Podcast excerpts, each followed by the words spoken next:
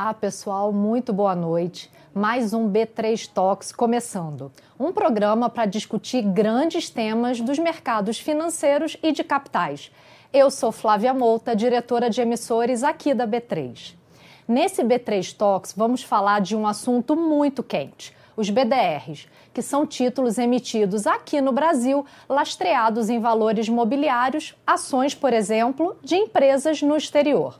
É por meio deles que os investidores no Brasil podem aplicar seu dinheiro em companhias estrangeiras como Apple, Tesla, Airbnb, Nike, dentre outras.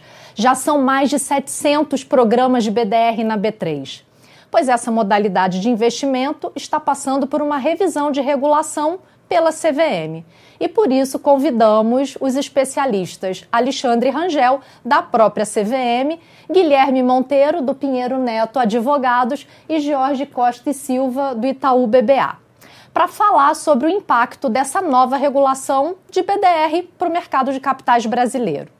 Antes de tudo, eu queria agradecer imensamente aos nossos convidados pela disponibilidade em participar dessa conversa. Obrigada por vocês terem aceitado o nosso convite e sejam bem-vindos ao B3 Talks. Obrigado, Obrigada. Flávia. Imagina. Obrigado, Obrigada também a quem nos acompanha e se vocês tiverem alguma dúvida, ajuda a gente aqui nesse bate-papo. Mandem suas perguntas pelo chat e a gente vai respondendo aqui durante o nosso bate-papo papo. Contextualizando um pouquinho melhor o nosso assunto, no dia 17 de junho, a Comissão de Valores Mobiliários CVM, que é regulador do mercado de capitais no Brasil, lançou uma audiência pública para revisão das regras de BDR. A gente quer pontuar para vocês as três principais mudanças propostas na regra. Em primeiro lugar, a gente tem a unificação do conceito de emissor estrangeiro, o que significa que empresas estrangeiras ou as brasileiras que tenham capital né, com sede no exterior, elas entram agora na mesma régua. Em segundo lugar, a nova regulamentação que está sendo proposta aí, que está em discussão, propõe que apenas BDR nível 3 patrocinado possa fazer oferta pública no Brasil. Até hoje, tanto BDR nível 1, 2 e 3 se enquadram nessa possibilidade. Vamos ver o que os nossos especialistas falam a respeito. E, finalmente, a, a, regra nova também prevê exigências para obtenção do registro de emissor estrangeiro perante a CVM.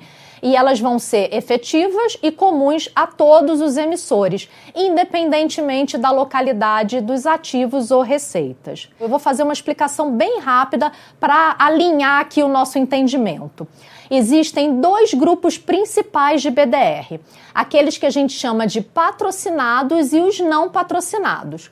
Quando a empresa estrangeira não participa do processo de emissão e só a instituição depositária, ou seja, o banco que está lançando o programa, só ele faz a emissão de BDR, a gente tem o que a gente chama de BDR não patrocinado. Agora, se a empresa estrangeira participa do processo, contrata a depositária para agir como meio de campo da operação, aí a gente tem um BDR patrocinado. O BDR não patrocinado pode assumir apenas a forma de nível 1. Desde agosto de 2020, esse produto pode sim ser acessível aos investidores de varejo. Agora, já o BDR patrocinado, ele se divide em três níveis diferentes. O nível 1, em que não há necessidade de registro da companhia perante a CVM, nem muito menos a necessidade de demonstrações financeiras convertidas para as regras brasileiras. Já o nível 2, aí sim, precisa realizar o registro junto à CVM e seguir as regras de divulgação exigidas pelo regulador aqui no Brasil. O BDR nível 3 segue a mesma lógica, também tem registro na CVM, mas existe a possibilidade de oferta pública ampla, ou como a gente chama no mercado, oferta pública 400. E essa é disponível para todo tipo de investidor, inclusive a pessoa física. Bom, sem mais delongas, vamos aqui ouvir os nossos convidados, os nossos especialistas. A primeira pergunta vai para você, Alexandre. A CVM acabou de editar a norma de BDR em agosto de 2020, a resolução 3. Não é comum a CVM editar uma norma e logo na sequência colocar a norma em discussão novamente. O que, que aconteceu nesse caso? O que, que leva a CVM a colocar essa, essa norma de BDR em discussão com menos de um ano de diferença da edição original no ano passado? É, faço o um, meu disclaimer de praxe aqui, de que uh, as minhas opiniões aqui são opiniões uh, pessoais e não necessariamente se confundem com um posicionamento institucional da CVM. Mas entrando na, na sua pergunta, muito pertinente, uh, a resolução número 3, que foi editada em 2020, ela tinha, a rigor, objetivos e uma abordagem diferente da que está se debruçando agora com a audiência pública número 3 de 2021. É, lá atrás, o trabalho que originou a edição da Resolução 3, ela baseou de quatro tons. Primeiro, ela flexibilizou o público-alvo dos BDRs nível 1. Então, é, sob uma ótica um pouco mais ampla, a gente está caminhando de forma consistente numa liberação é, desse ativo para todos os tipos de investidores não mais limitados apenas a qualificados ou profissionais. Então, você vê claramente é, um movimento regulatório de abertura é, para o varejo de instrumentos como os BDRs, e posso dar aqui diversos outros exemplos no mercado de valores imobiliários. É, um segundo tópico que foi tratado lá na Resolução 3 é, foi uma permissão para que emissores que tenham preponderância das suas atividades aqui no Brasil também pudessem emitir BDRs, né, com algumas condições, desde que a emissão lá fora acontecesse num dos chamados mercados reconhecidos. terceiro tópico que foi muito bem explorado pelo mercado, os BDRs com lastro em fundos de índice, né, os BDRs de ETFs, como a gente menciona, uma verdadeira explosão, né, e, e regulatoriamente é um movimento e é um instrumento que é tido como uma porta de entrada mais segura, né, por acompanhar índices, ah, você tem, portanto, essa, essa, esse, enfim, essa, esse tratamento regulatório um pouco mais uh, flexível, uma vez que você está exposto a um risco de um índice como um todo. Né? Uh, a gente tem também o, a abertura dos BDRs com laço em dívida. Tá? Então, foi basicamente o da Resolução 3. E aqui, uh, essa reforma que a gente está propondo na, na resolução dos BDRs, ela basicamente teve início com as diversas uh, os diversos precedentes que foram julgados recentemente pelo colegiado da CVM. É, o caso da Áurea, da Nave, os G2D, enfim, diversos outros que suscitaram diversas questões que, de fato, se busca aqui tratar e ouvir a opinião do mercado sobre esse ponto. Uma delas é a questão de uma natureza de competência, eu diria, legal ou até mesmo técnica da CVM. A gente via a nossa área técnica de registros uh, investindo muito tempo e muito, muita energia na análise de estatutos ou regulamentos de estruturas e veículos no exterior, analisando regras ou leis locais de outras jurisdições, uh, quando na verdade uh, toda a literatura acadêmica do Brasil estrangeira, quando a gente trata de cross uh, basicamente se apega muito ao regime informacional. Então, não adianta a gente entrar e, e tentar ser especialista na jurisdição local das ilhas Jersey ou de Cayman ou de Bermudas, não saberemos, poderemos opinar de forma assertiva sobre essas jurisdições.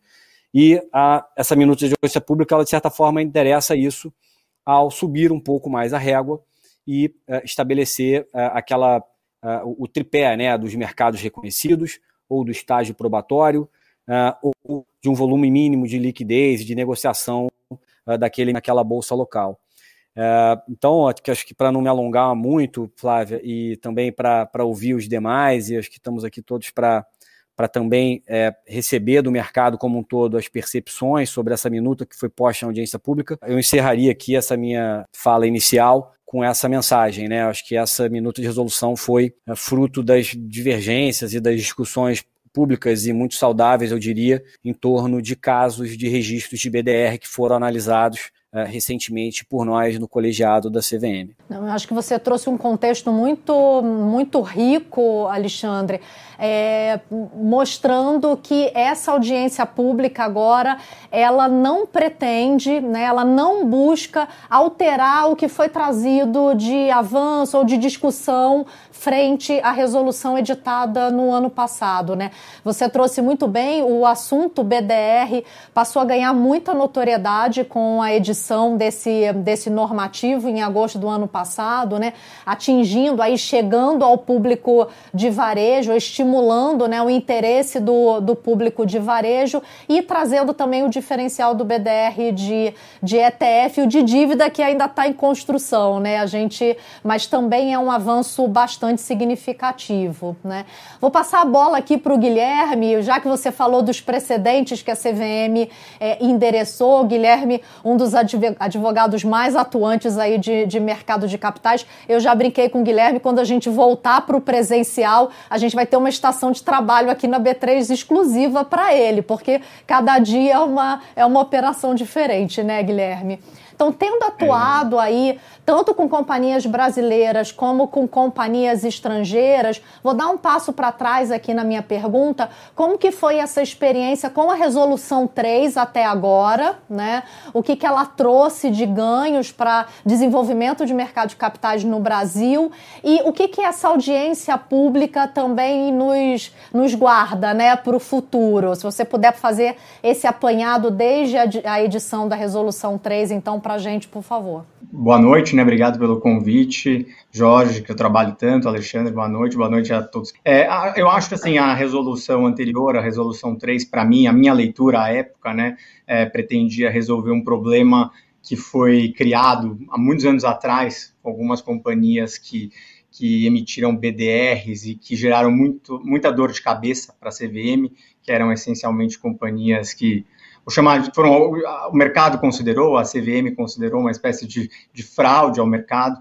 A CVM, então, é, engrossou, ou, ou, corretamente, ao meu ver, é, criou uma nova regra exigindo um teste de, de mínimo para que as companhias fossem consideradas estrangeiras.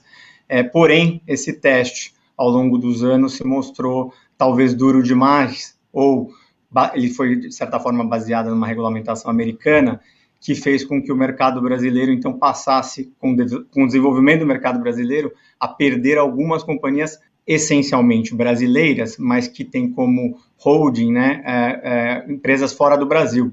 XP, PagSeguro, é, Netshoes, Stone, entre muitas outras, que então faziam seus IPOs fora do Brasil e é, não eram capazes de listar no Brasil BDRs. Então, quando eu li, à época, a resolução 3, para mim, essencialmente, é, é, ela, ela, como mais importante na minha atuação, ela endereçava este ponto.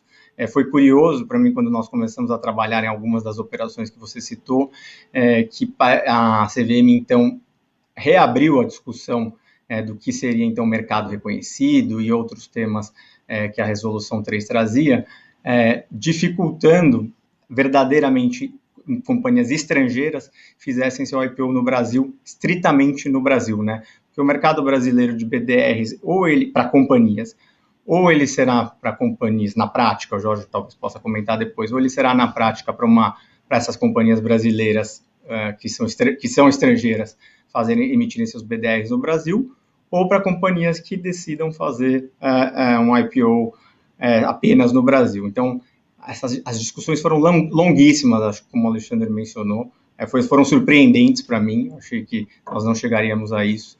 É, é, mas a resolução 3 acabou trazendo um benefício muito grande, eu acredito, de acesso a valores imobiliários estrangeiros ao grande público brasileiro. Eu acho que é uma vantagem, sim, pra, na minha cabeça, né, que a poupança nacional brasileira, que é um, é um, é um termo muito usado na audiência pública, tenha acesso a, a, valores imobiliários estrangeiros, talvez com algum controle, né, que, que talvez seja o controle que está na nova audiência pública, é, desde que em bolsas reconhecidas, em mercados reconhecidos, em mercados em que nós temos confiança como país, digamos assim, que a população brasileira, né, que tenha acesso a, a, a investimentos em dólar, né, em outras moedas, e assim possam talvez melhorar até a poupança popular brasileira, né?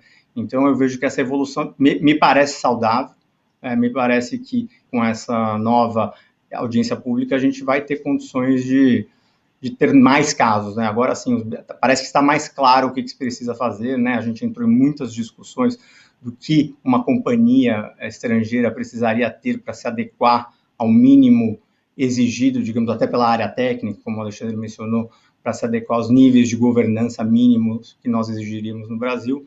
Então, a evolução é boa, é saudável, é, acho que eu teria comentários, mas a gente está indo no caminho certo para alterar alguns itens que ficaram em aberto na resolução, na, na, resolução 3 anterior, que ficaram abertos que a gente percebeu depois, eu particularmente percebi depois. Né? É verdade, acho que a, a, gente brinca que conforme a gente vai lendo a norma, parece que ela vai sendo escrita ali enquanto você vai lendo, né? Aquele parágrafo não estava ali antes. Acho que só para lembrar todo mundo, mercado reconhecido, que foi bem mencionado aqui pelo, pelo Guilherme Monteiro, foi uma dinâmica trazida pela resolução CVM número 3, editada aí no, em agosto de 2020. E vale lembrar a todo mundo que hoje, como mercado reconhecido, você tem NYSE, Nasdaq, uh, Euronext, que é Amsterdã, é, LSI, que é a Bolsa de Londres, é, Toronto Stock Exchange, a bolsa canadense, e também CBOE, né, que também é uma bolsa uh, americana. Então, hoje a gente tem todos esses componentes aqui é, considerados como mercado reconhecido, tanto pela B3 como pela, validado pela própria CVM, que aprova o regulamento da B3, que traz né, nominalmente quem são esses mercados reconhecidos. E, por exemplo, para o investidor de varejo, varejo acessar a um desses BDRs não patrocinados que a gente mencionou, ele precisa necessariamente estar, né, é, ser trazido de um mercado é, considerado reconhecido. É, eu vou quebrar um, pro, um, pouco o protocolo aqui, que a gente já tem pergunta, mal começou, já tem pergunta do público, então eu vou direcionar, pro, voltar para o Rangel com a pergunta, acho que é bem, bem rapidinho. É, seria interessante se o Rangel pudesse dar uma estimativa aproximada que seja de quando é possivelmente a nova norma será editada, quando ela entra em vigor. Sabemos que a consulta pública é, acontece até o dia 30 de julho, mas o prazo entre o término da consulta e a publicação da norma pode variar bastante. Você consegue dar esse, é, essa ideia aqui para gente, Rangel? De fato, uh, o prazo para audiência pública termina agora no final de julho, que eu acho que eu posso dizer é que é uma sinalização de prioridade para esse assunto. Né? Em todas as discussões que a gente teve no, no colegiado, de casos concretos, uh, que suscitaram diversas discussões, uh, esse assunto foi muito demandado. de certa forma, posso até dizer que ele, de certa forma, furou a fila de toda a agenda regulatória que a gente vem atualizando, né, que envolve a reforma da resolução de fundos, de ofertas, é, dos agentes autônomos, então, enfim, não faltam assuntos interessantes ali. E é, lamento não conseguir responder de forma mais assertiva e objetiva a pergunta, mas é, eu diria que é um dos temas prioritários e a gente tem todo o interesse em editar isso é, o quanto antes. Não, que bom. Acho que já é uma, uma dica boa. Ser um tema prioritário já é uma, uma super dica. Eu vou voltar aqui para o Guilherme, depois eu chego no George. Guilherme, na audiência pública, a CVM demonstra preocupação com os controles regulatórios dessas companhias, né? Quais controles devem ser requeridos de todo e qualquer emissor estrangeiro? Você tem sugestão adicional ao que já foi trazido pela CVM, dada essa sua experiência aí desde a edição da resolução? Acho que sim, Flávia. É, como acho que essa CVM foi por um caminho interessante, né, de, dos, dos acordos internacionais que ela já tem, novos tipos de acordos internacionais que ela poderia firmar com reguladores estrangeiros e também detalhou um pouco o que ela espera dos reguladores estrangeiros, mas eu ainda acho que a gente poderia explorar alguma coisa, talvez até com a própria Bolsa, uh, uh, de inclusão nos estatutos sociais das companhias ou submissões voluntárias a algum tipo de arbitragem, não é a minha área uh, de atuação, que tipo de acordos de direito internacional as próprias companhias poderiam se submeter aqui no Brasil para que ficassem sujeitas a uma espécie de jurisdição nacional, né? Em discussões com a área técnica, a gente vê que há um incômodo genuíno é, com que tipo de é, acesso né, a CVM teria ou jurisdição teria sobre as companhias estrangeiras, mas é, boa, boa parte das companhias que fazem IPOs no Brasil, elas de alguma forma têm alguma coisa no Brasil, algum tipo de negócio no Brasil. A Aura tem é uma mineradora que tem minas no Brasil, a Biotoscana tinha parte, boa parte do seu negócio no Brasil, a G2D tem é, parte dos seus negócios no Brasil, e acho que se a gente for listando uh, os IPOs de B10 no Brasil, boa parte deles tem alguma conexão com o Brasil. Então, a gente não pode sempre lembrar só dos dois exemplos de 10, 15 anos atrás que foram, que foram péssimos, mas se inspirar talvez nos bons exemplos de agora. É, a Biotoscana fez a sua deslistagem do mercado seguindo todos os parâmetros da instrução 361, com laudo e etc., sem, sem precisar, digamos assim. É, então, se nós pudéssemos eventualmente é, exigir isso de companhias que não têm uma listagem efetiva ou muito relevante em outro mercado, talvez fosse um caminho é, suficiente para que a CVM ficasse, de certa forma, satisfeita com o que é feito por essas companhias. Acho que tem companhias brasileiras que não têm controles efetivos, que têm estatutos pobres e que estão listadas. Né? E muitas vezes uma companhia de um BDR pode trazer governança suficiente, ela está, a CVM tem condições de exigir tudo naquele momento, né, é o melhor estatuto que a CVM entender possível, pode exigir todas as cláusulas quase, né, de novo mercado, o novo mercado não vai listar a companhia, mas na prática poderia se exigir, exigir praticamente tudo ali, então ainda acho que poderia ser uma forma ah, de explorar é, é, essa a listagem de novas companhias estrangeiras no Brasil via um acordo quase, né, contratualmente. Ah, muito bom. Agora eu vou puxar o lado do banco aqui, Jorge. Toda essa flexibilização que a gente vai discutindo em torno desse produto aí que, que ganhou muita notoriedade desde o ano passado, é, essa flexibilização que a CVM está discutindo com o mercado, já discutiu e continua discutindo com o mercado, você acha, você acredita que contribui para que o mercado de capitais brasileiro seja mais completo e mais competitivo globalmente? Ou a gente ainda tem muita aresta para acertar aqui? Bom, primeiro, obrigado pelo convite. Boa noite, Guilherme, Alexandre. Um prazer estar aqui. Eu acho que, pegando até o link do que o Guilherme falou, a, a gente está passando por um processo de evolução bastante importante uh, no mercado de capitais brasileiro. Né? A gente tem alguns exemplos do passado, onde era outro mercado, outro, outro histórico, que não são os melhores, mas a gente evoluiu muito rápido, né?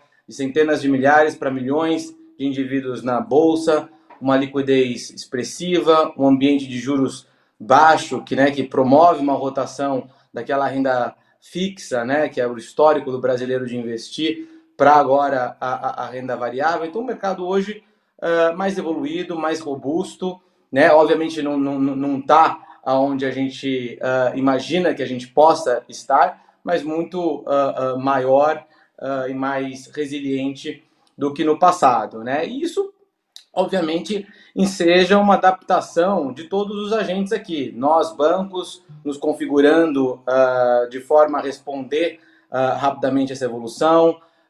vocês da, da, da Bolsa, obviamente, nos ajudando a, a fazer essa intermediação com o regulador, né, que é a CVM, que é super importante, e tá, acho que no caminho certo, tá aberta a ouvir, né, fruto disso essa audiência, Ambima nos representando aqui os bancos e os advogados de mercado de capitais, obviamente também nos ajudando nessa interlocução, é tudo muito importante. Eu acho que uh, tem um caminho ainda para se percorrer, a gente não está lá, mas a gente está na direção certa Sim, Flávia. O, o, nosso objetivo aqui, o, o que eu acho que o Brasil ele tem capacidade de ser, é um hub, pelo menos da América Latina, ou, ou, ou Américas, eu diria até, eventualmente, ex-Estados Unidos, uh, para investimentos. Tá? A gente viu aí um movimento, principalmente em 2018, de exportação no mercado de capitais brasileiros para fora, né? onde a gente teve companhias assim excelentes, uh, que acabaram tendo que listar lá, acho que até por uma deficiência de regulação ou, ou, ou de viabilidade de fazer aqui. Acho que a gente está se adaptando. Uh, subitamente também foi interrompido um processo de marketing para os investidores locais, né? É, comprarem essas companhias uh, lá fora, né? Ou, ou pelo menos é, ter, ter, ter, fazer parte de um grupo aí de processo de marketing, né? A gente está uh, uh, se, se, adaptando com relação a isso. Eu acho que o, o BDR é, nível 1 ele está mais flexível nesse ponto de vista do mercado reconhecido, né? E são agora muitos. Eu acho que os principais já, já foram aqui uh, englobados uh, nessa nova leva né, de mercados reconhecidos, que nos permite, por exemplo, uh, listar num instrumento em moeda local, que é o BDR, ações de companhias lá fora. Né? Acho que isso já foi um avanço interessante, espero que de verdade isso não mude na regra, porque isso vai permitir fazer o, o marketing aqui no Brasil.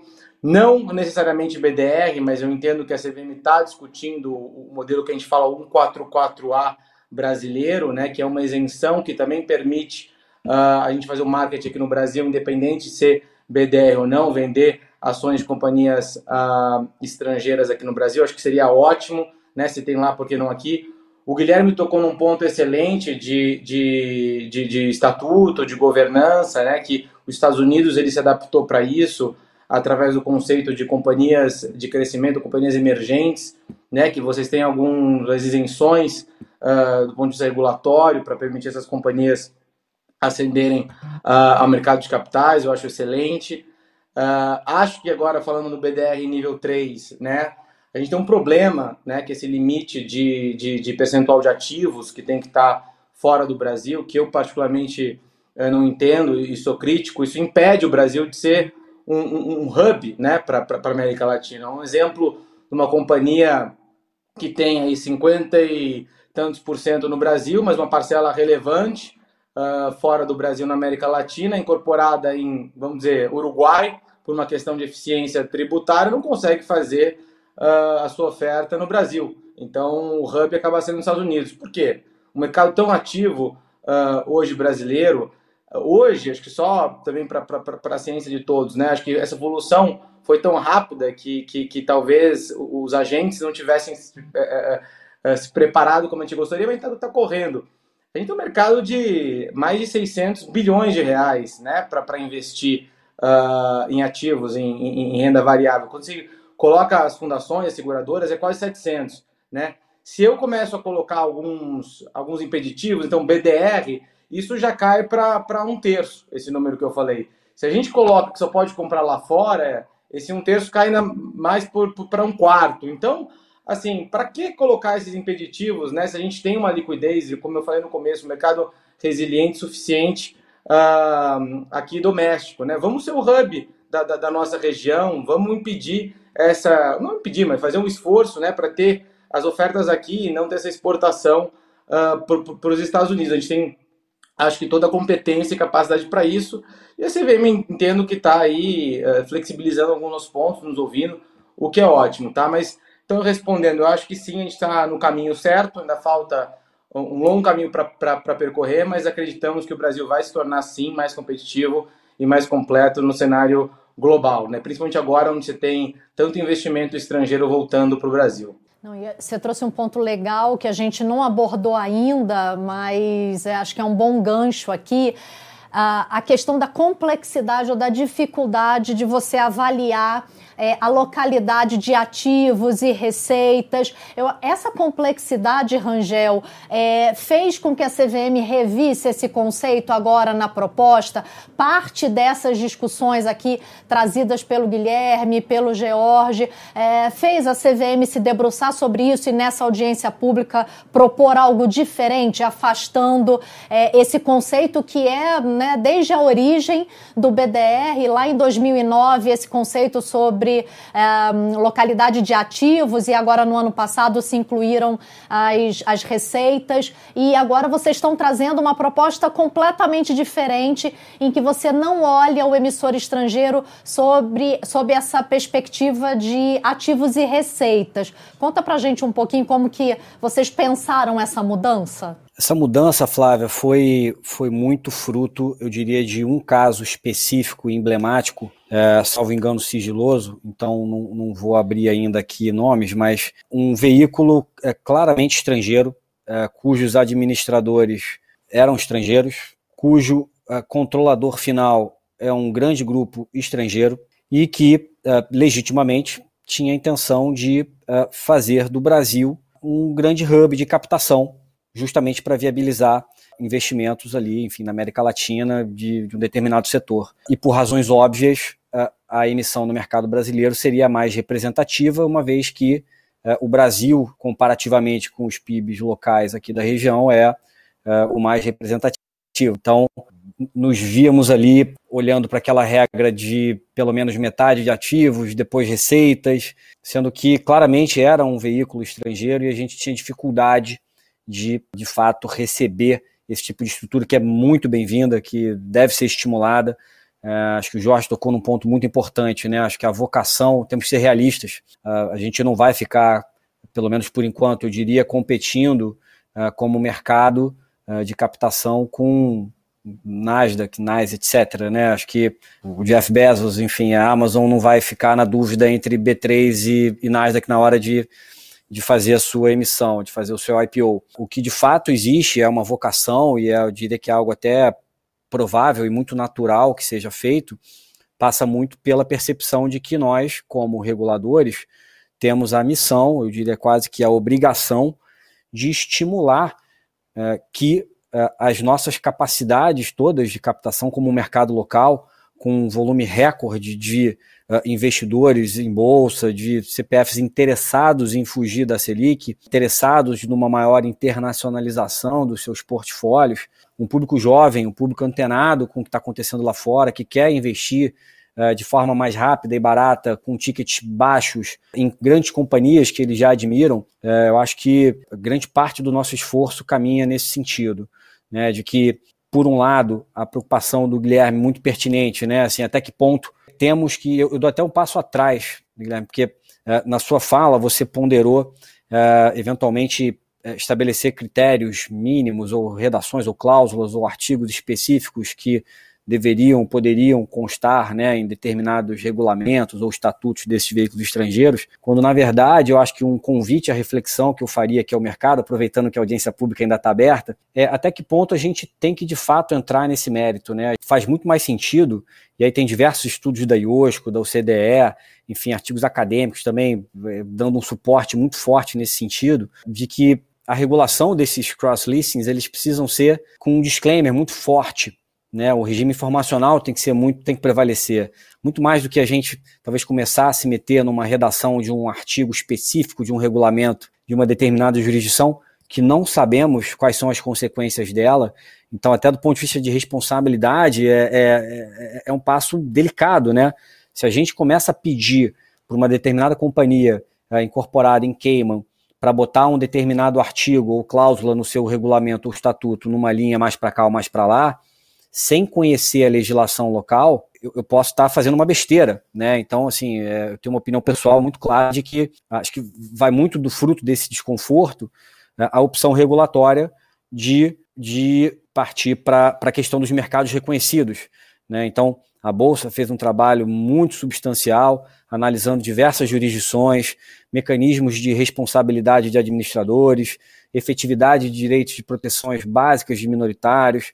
Então, uma provocação, um convite que eu faço ao mercado como um todo, pensemos aqui em conjunto, fora da caixa. Né? Eu acho que a SRE, a nossa superintendência de registros, a área técnica responsável, né, ela já está com a, a, mesa, né, não mais mesa que não estamos presencialmente né, na CVM, mas o, o, as caixas de entrada dos IPOs né, nunca foi tão grande, né, dos assuntos e da, dos registros na fila.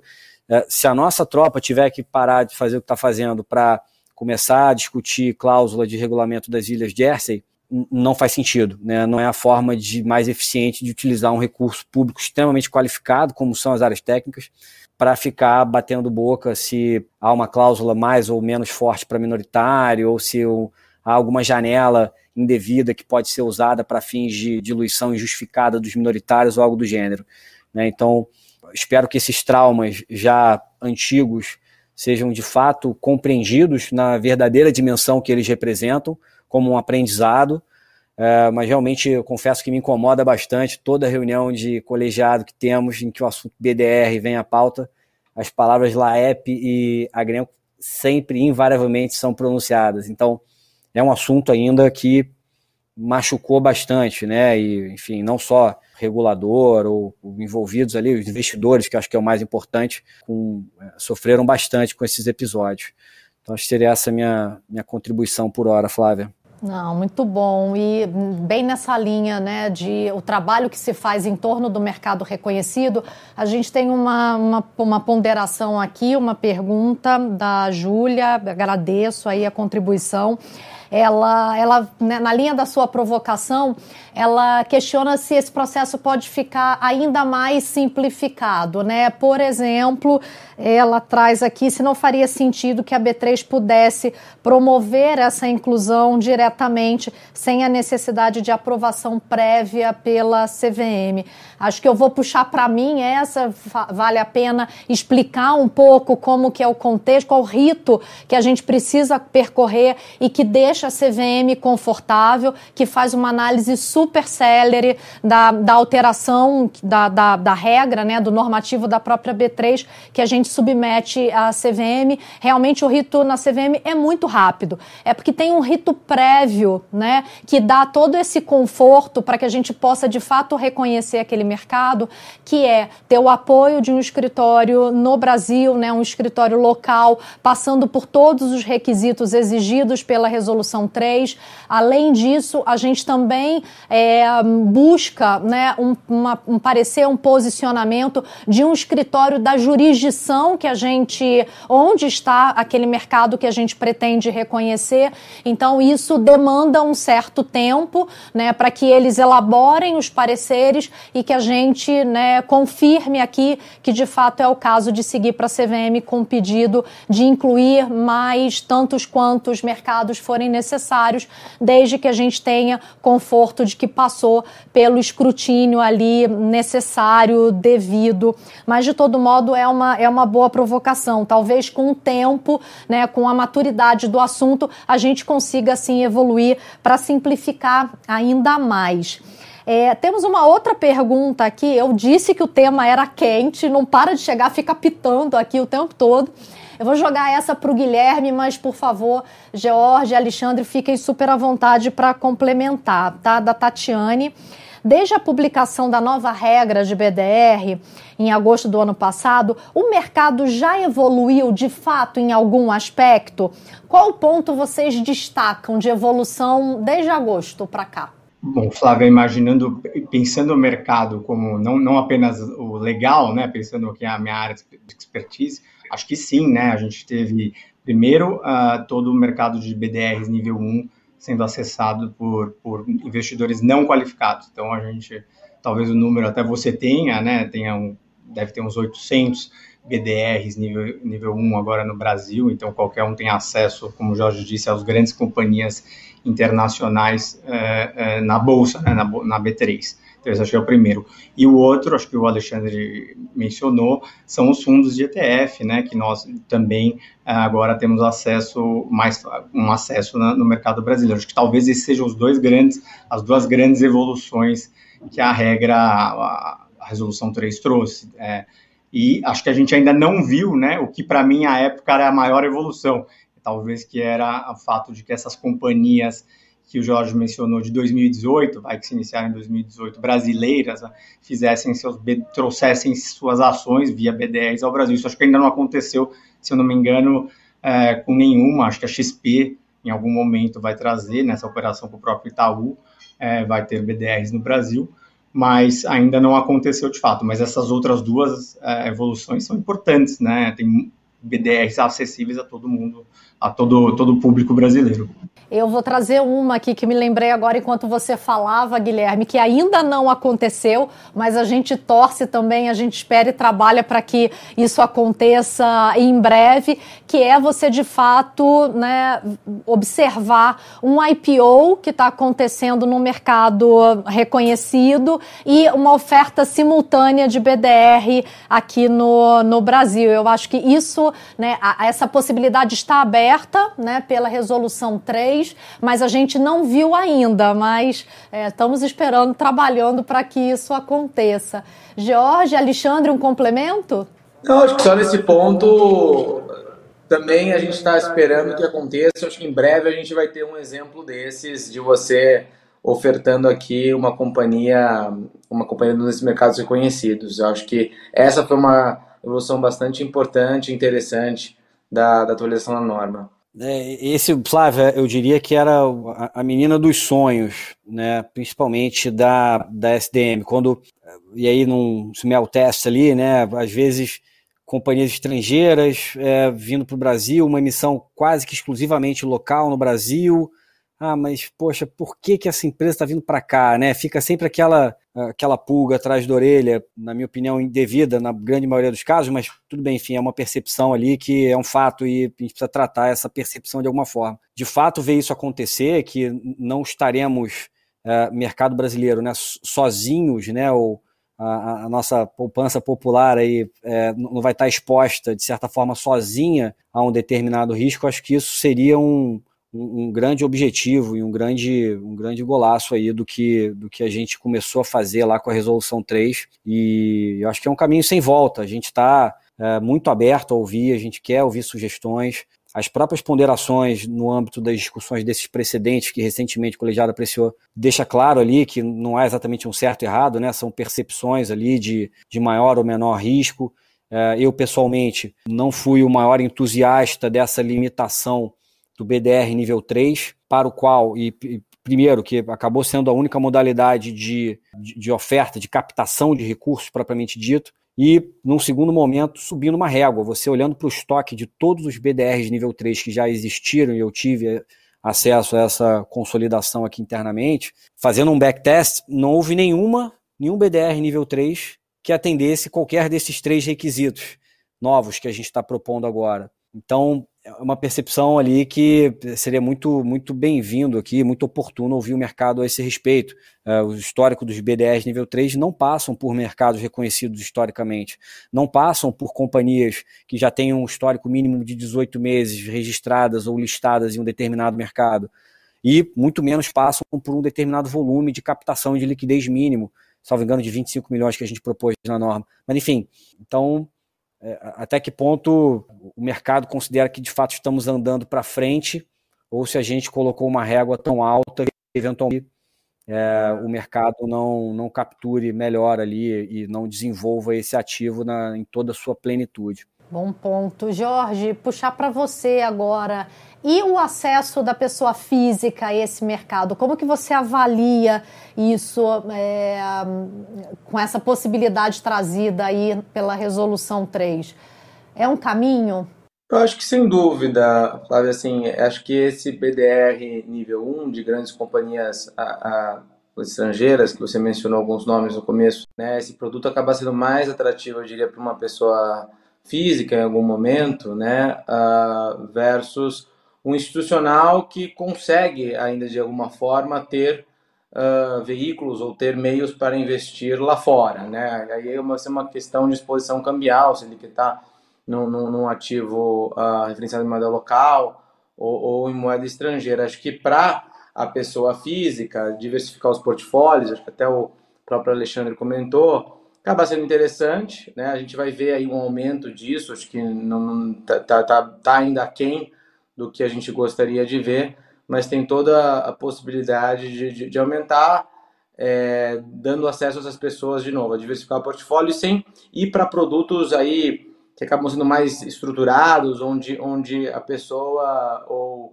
o investidor acaba perdendo um pouco dos seus retornos, né? Tem, tem hoje meios de você investir lá fora, acaba sendo talvez custoso, oneroso, é, versus você investir diretamente num, num veículo de BDR. Eu acho que aqui também precisa de uma evolução de alguns agentes, né? Então acho que vai surgir mais agentes depositários. É, a gente é um desses, uh, de umas instituições que está que, que, que tá olhando para esse produto e, e, vários outros competidores também imagino que, que, que estão olhando para fazer, uh, uh, seja o, o, não patrocinado ou aqui na minha área de mercado de capitais, ajudar as companhias a fazerem o patrocinado, já forçando uma liquidez, dando uma liquidez no primeiro momento para cá.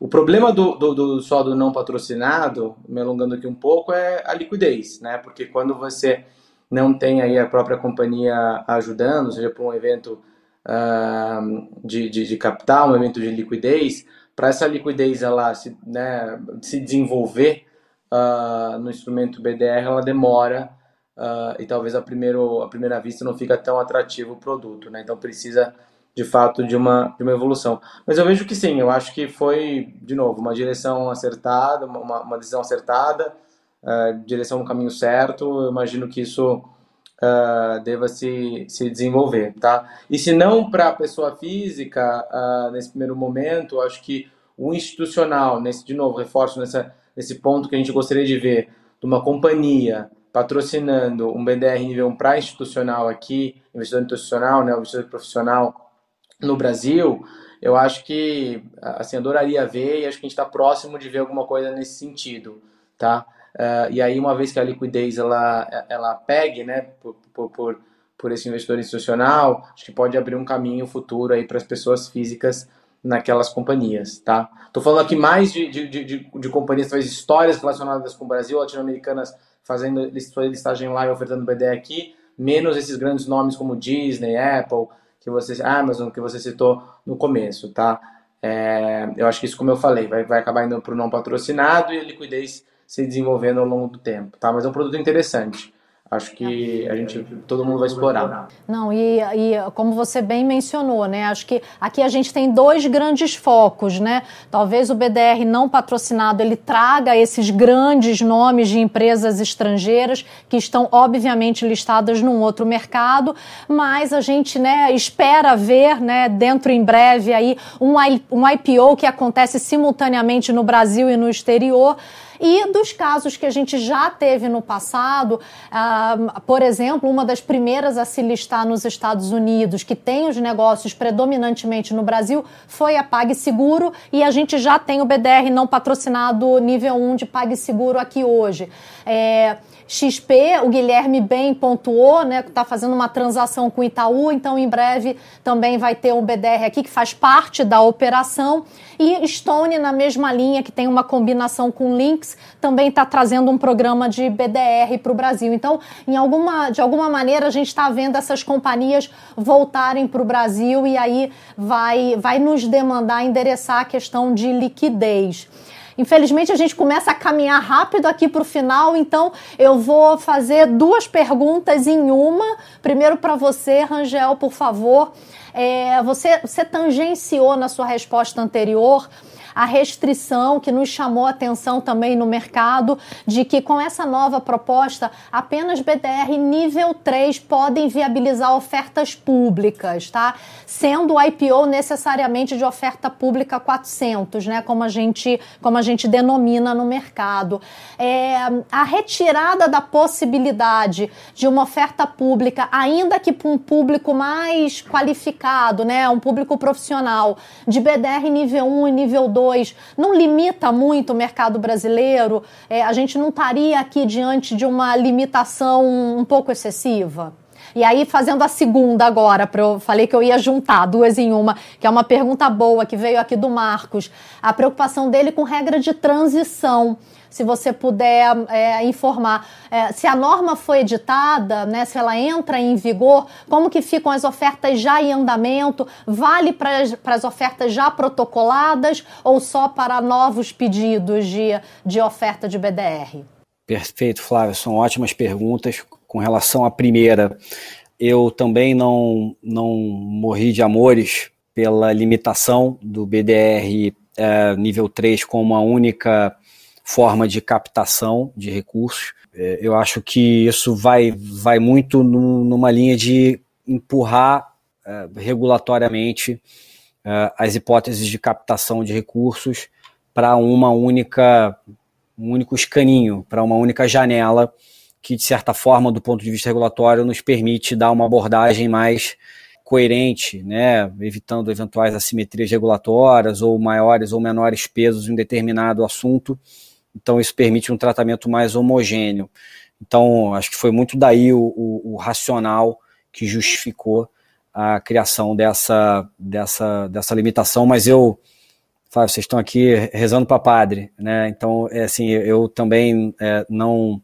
Eu acho que a norma tem diversos avanços, a norma que posiciona a gente é, muito bem, pavimenta de forma mais segura e previsível o nosso mercado de BDRs para de fato uh, estimular um número cada vez maior de emissores, sejam nacionais ou estrangeiros, que esse instrumento de fato seja muito utilizado. Eu acho que a audiência pública é justamente para isso, né, Flávia? A gente tem aqui esse hábito, essa, uh, esse feliz costume de compartilhar previamente com o mercado as nossas uh, sugestões iniciais de regulamentações novas e sempre somos muito abertos, precisa dessa troca e dessa experiência, dessa leitura uh, do mercado para que a gente consiga editar no final do dia uma norma mais uh, coerente com a realidade dos fatos.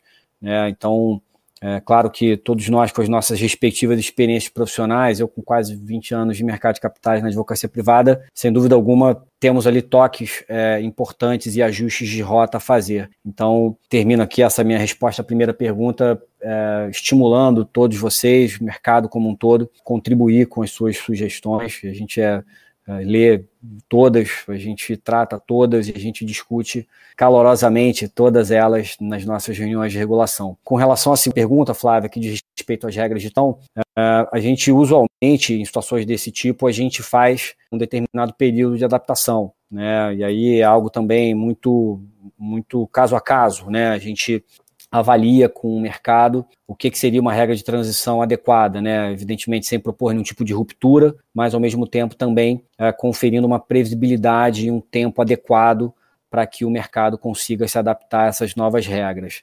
É, acho que como não sei se já estamos aqui caminhando, Flávio, para uma mensagem final, talvez. Eu, de fato, aqui convido a todos a se manifestarem nessa audiência pública.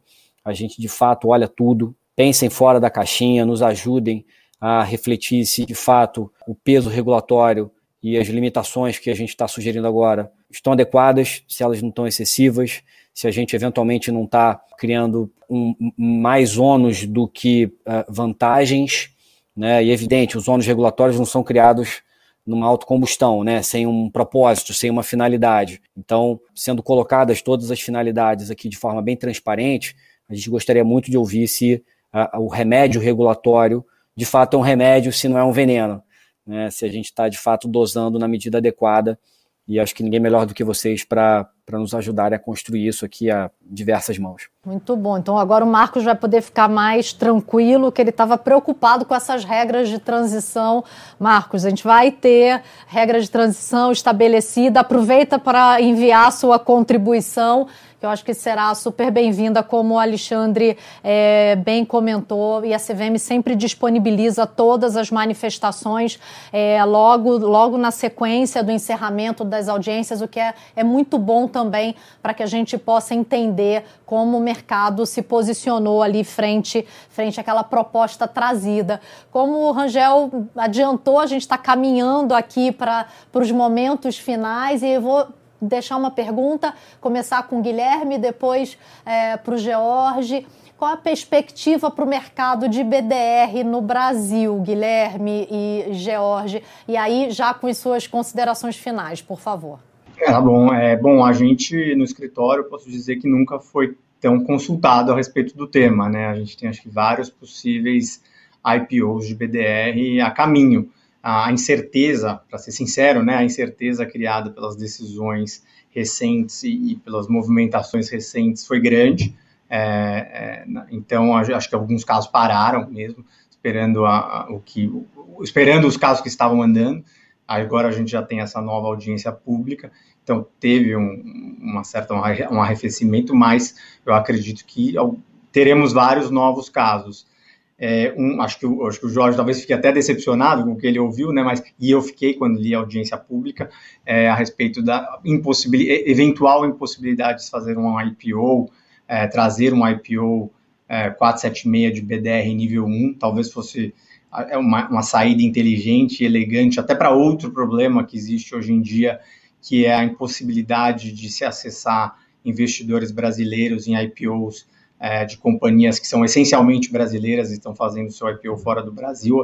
Seria uma, uma saída elegante para este problema que, que se coloca no mercado brasileiro e que não tem solução.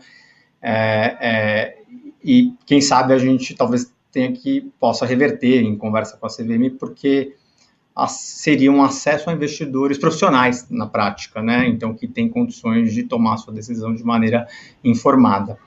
É, Acho que é isso, Flávia. É, o mercado, acho que promete, é um assunto que promete, evoluiu demais, é, o mercado evoluiu, o assunto evoluiu, é, é, é como o Jorge disse, é daqui para frente, né?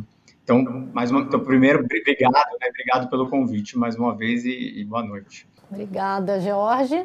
Legal, não, eu faço as palavras do Guilherme as minhas. Eu acho que também eu nunca o consultei tanto com ideias criativas aí que a gente tem tentado dar para os potenciais emissores, para as companhias acerca do, do, do, BDR ou de como acessar né, esse bolsão muito grande que são as assets locais aqui no Brasil, querendo uh, diversificar seus portfólios. Então, é um mercado líquido, mercado aqui e a gente quer dar acesso às companhias a este mercado, uh, seja por vias de BDRs ou outras. É foi uma pena, de fato, esse ponto da, da 476, mas aqui eu toquei algumas vezes na expectativa e esperança de que, como é um processo em evolução e está a discussão em aberto, a gente consiga reverter, né, ou pelo menos de alguma forma criar um 44A brasileira, seja por meio da BDR ou outro caminho. Eu acho que de novo, o mercado que evoluiu muito rápido, né? A gente eh, teve um ano recorde de mercado capitais ano passado, esse ano vai ser outro ano recorde, 33 IPOs até agora, assim, é uma coisa que a gente não, não via muito tempo no Brasil, né? E acho que daqui para frente, de fato, é, e espero aí contar com a ajuda de todo mundo, dos advogados, dos reguladores, da bolsa. Acho que todo mundo alinhado aqui é um mesmo objetivo de tornar o Brasil um hub de mercado de capitais aí no futuro próximo. E obrigado pelo convite mais uma vez e boa noite a todos. Imagina, um prazer ter vocês aqui conosco. Antes da gente encerrar, acho que vale né, atualizar todo mundo com alguns números que a gente tem para a indústria de BDR não patrocinado no primeiro momento. É, já são 260 mil investidores nesse tipo de BDR, 315 milhões de reais negociados diariamente. Eu acho que mostra aí é, que realmente tem temos espaço de sobra para que esse produto se desenvolva de uma maneira saudável no mercado de capitais brasileiro. Bom, pessoal, a gente chega ao fim desse B3 Talks sobre BDR. Obrigado muito a você por ter nos acompanhado até aqui. Guilherme, Rangel, George, muito obrigada pela colaboração de vocês. Além de ter sido uma discussão super técnica, foi muito interessante. Tenho certeza que todo mundo a conseguiu acompanhar com, com muita tranquilidade. Para você que quer saber mais sobre investimentos, confira o nosso hub de educação financeira. Lá você tem cursos, trilhas, e-books e tantos outros conteúdos que são super bacanas de diversos assuntos. É tudo gratuito e disponível aí para todo mundo. Acompanhe também nossas redes sociais para saber das novidades do mercado e dos investimentos. Boa noite a todos, até a próxima. Valeu, pessoal. Tchau, tchau.